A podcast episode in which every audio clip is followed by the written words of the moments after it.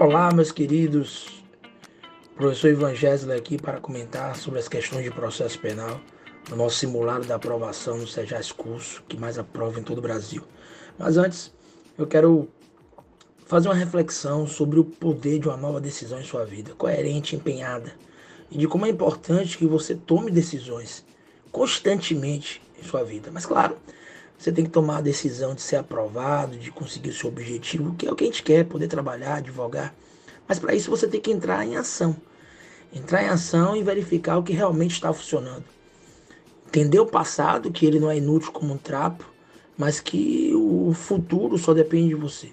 De você mudar suas estratégias, aquelas que não funcionaram, mudar o seu foco, até chegar onde você quer.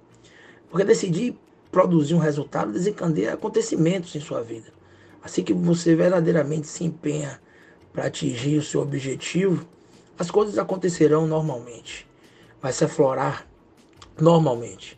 Assim que a pessoa se engaja verdadeiramente, a providência também entra em ação. Eu tenho fé nisso. E você não pode se auto-sabotar. Quando você está pensando no que vai fazer, se você vai cumprir as metas que nós colocamos no curso, se você vai reler as transcrições das aulas, se você, se você vai seguir aquilo que os seus treinadores, professores orientaram, se você está confuso, seu cérebro também fica confuso. E ele não tem um sinal claro do que equivale a dor e prazer. Entra em sobrecarga e, consequentemente, você perde o ímpeto de tomar aquelas ações decisivas. Se você transmite ao seu cérebro mensagens confusas, vai receber resultados confusos. Então, esse é o poder de você mudar qualquer coisa em sua vida. Decida o que realmente quer. Entenda o que impede de você fazer isso agora e mude o seu comportamento para que ele se torne um hábito, efetivamente um hábito. Pense num jogador de futebol, por exemplo, que treina tanto faltas que de repente ele vai participar de um comercial onde ele tem que errar uma batida de falta e simplesmente não consegue, porque aquilo se tornou um hábito em sua vida. Esse é o poder de nossa mente e de nossos comportamentos. Mas para isso a mudança tem que ser a longo prazo. Você tem que interromper realmente essas forças negativas, esses comportamentos negativos que impedem de você conseguir a sua aprovação, o seu objetivo e substituí-lo realmente por ações, ações direcionadas ao fim que você tanto almeja. Um grande problema que nós, alguns alunos sofrem é a questão da ansiedade. Então eu tenho que pensar pelo que eu posso substituir esse comportamento. Eu posso substituir a ansiedade por ações, resolução de questões, transcrições de aulas, releitura dessas transcrições, rever as aulas e perceber realmente, fazendo tudo isso, que eu não vou ter tempo para poder ficar vivendo um futuro que ainda não chegou. Foque no presente, foque nas suas ações. E eu tenho certeza que você vai se condicionar para alcançar realmente aquela aprovação que você tanto espera. Esqueça o passado. Não desperdice sua vida uma crise.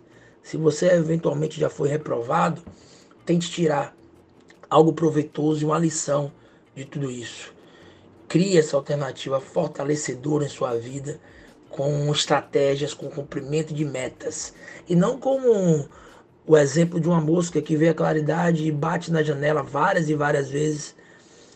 Porque existem pessoas realmente que fazem isso, né? Estão motivadas para a mudança, têm uma poderosa alavanca, querem trabalhar, querem ser aprovados, mas nem toda a motivação do mundo vai te ajudar se você tentar escapar por uma janela fechada.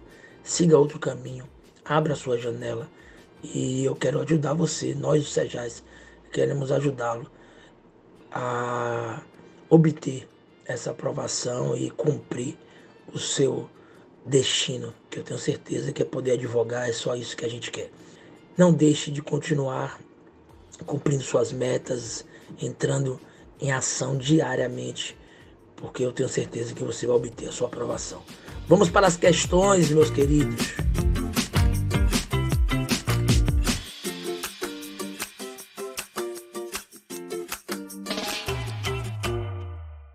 Sobre a ação penal, responde. A ação é um tema que cai muito também na primeira fase. Está ali previsto no CPP do artigo 24 até o 62 e no Código Penal do 100 até o 106. Sobre a ação penal, responda: a divisibilidade é característica da ação penal privada. Falso. Há previsão legal em sentido explicitamente oposto. O artigo 48 e 49 do CPP. A indivisibilidade é característica da ação penal de iniciativa privada. Letra B. Nos crimes de ação privada, o ofendido pode optar por oferecer a queixa no local do domicílio do réu.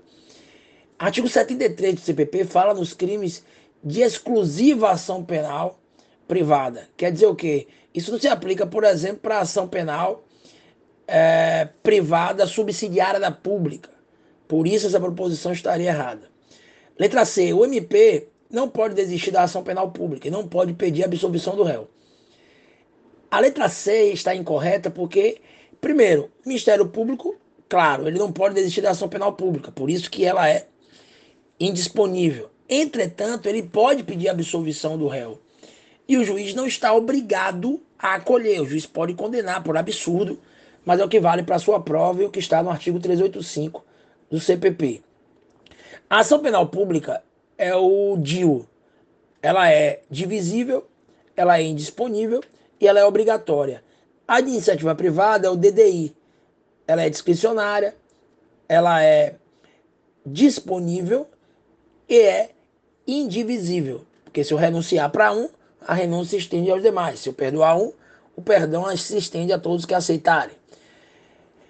Letra D. Proposta de acordo nas ações penais públicas, cabe recurso de apelação contra a decisão que homologa a transação penal. Verdadeiro. É o artigo 76, parágrafo 5 da Lei 9.099, cabe apelação contra a decisão que homologa a transação penal, que é uma sentença homologatória. Questão 3. Manuel matou dolosamente o cunhado, sendo indiciado por, por homicídio simples. Ocorre que, ao tempo do fato, ele era prefeito de Dias d'Ávila, Bahia, onde eu já morei por muitos anos, Linda Dias Dávila, sendo, não sendo reeleito na eleição seguinte, antes mesmo de ser oferecida tal denúncia. Assinar a alternativa correta. A competência do Tribunal do Júri prevalece sobre a prerrogativa de função em todos os casos. Falso. Não é em todos os casos. Só prevalece quando a prerrogativa de função é prevista exclusivamente em Constituição Estadual. É o teor de uma súmula vinculante, a 45, que tem a mesma redação da 721 do Supremo. Letra B. Manuel deve ser julgado pelo Tribunal do Júri, visto que não foi reeleito para o cargo de prefeito e pela ausência de nexo funcional na conduta. Perfeito. Primeiro, o Supremo hoje entende que só há prerrogativa de função quando o sujeito pratica o crime após a diplomação e com nexo funcional, o que não é o caso. O homicídio não tem um nexo com a função de prefeito. E segundo, Perdida a função, perdida está a prerrogativa de ser julgado por um tribunal. Nesse sentido, foi a declaração de constitucionalidade do parágrafo do artigo 84 do CPP, superação de sua própria súmula, o Supremo passou a compreender que, perdida a função, o sujeito também perde esse privilégio. Letra C. O júri tem competência constitucional para julgar os crimes dolosos contra a vida e os pré-dolosos, falso. O júri não julga, por exemplo, a lesão corporal seguida de morte. Um exemplo é a súmula 603 do STF, quem que pese nem sempre ser pretendoloso, há um entendimento de que o latrocínio é de competência do juiz singular. Letra D. Quem tem prerrogativa de função não perde o direito ao duplo grau de jurisdição. Perde sim, porque não pode apelar. Não existe apelação contra a decisão de, prim... de segundo grau.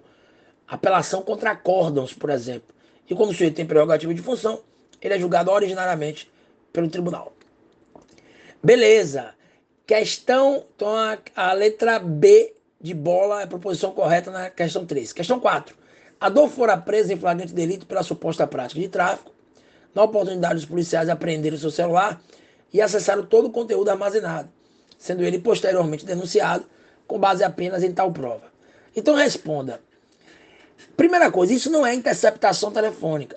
Isso é a colheita de dados armazenados no compartimento eletrônico. É, e a letra A diz: olha, a lei de interceptação telefônica e seus requisitos se aplicam no caso tela, não se aplicam. Porque a interceptação é a coleta da conversa no fluxo. Letra B. A prova em tela é ilícita, bem como os seus frutos, e a teoria dos, dos frutos da árvore envenenada, porque o fruto não cai longe da árvore. Então há contaminação. Pois seria indispensável a ordem judicial para acessar tal conteúdo. Verdadeiro. Letra B de bola também é a proposição correta da 4. Letra C, o juiz deve receber a denúncia no caso, visto que a declaração da prova ilegal só pode ser feita no final do processo. Falso. A qualquer tempo. O juiz tem que desentranhar uma prova ilícita, e essa prova é ilícita porque há uma violação à intimidade, à vida privada.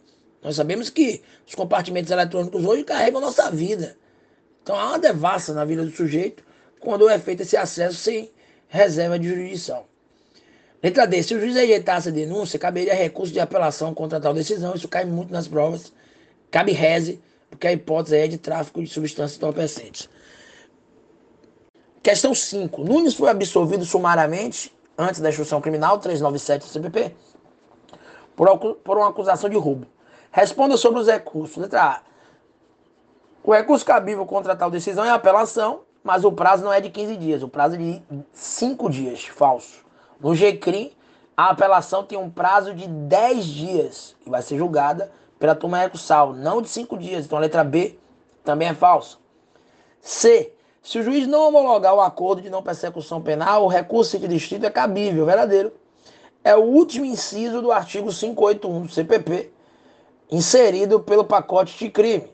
O acordo de não persecução penal cabível nos crimes que tenham pena mínima inferior a 4 anos e que não sejam praticados mediante violência ou grave ameaça e que o sujeito não tenha sido destinatário do, do mesmo benefício nos últimos cinco anos ou destinatário de transação penal ou suspensão continual do processo, que não seja casos da Lei Maria da Penha, é uma proposta de acordo feito pelo Ministério Público ao suposto autor do fato, quando o Ministério Público vai deixar de ofertar a denúncia.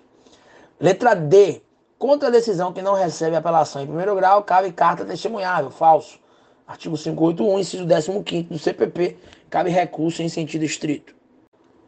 Questão 6. Quanto ao Tribunal do Júri, procedimento que está do artigo 406 até o 497 do CPP, alterado pela Lei 11.689 de 2008, assinar a alternativa correta. Letra A.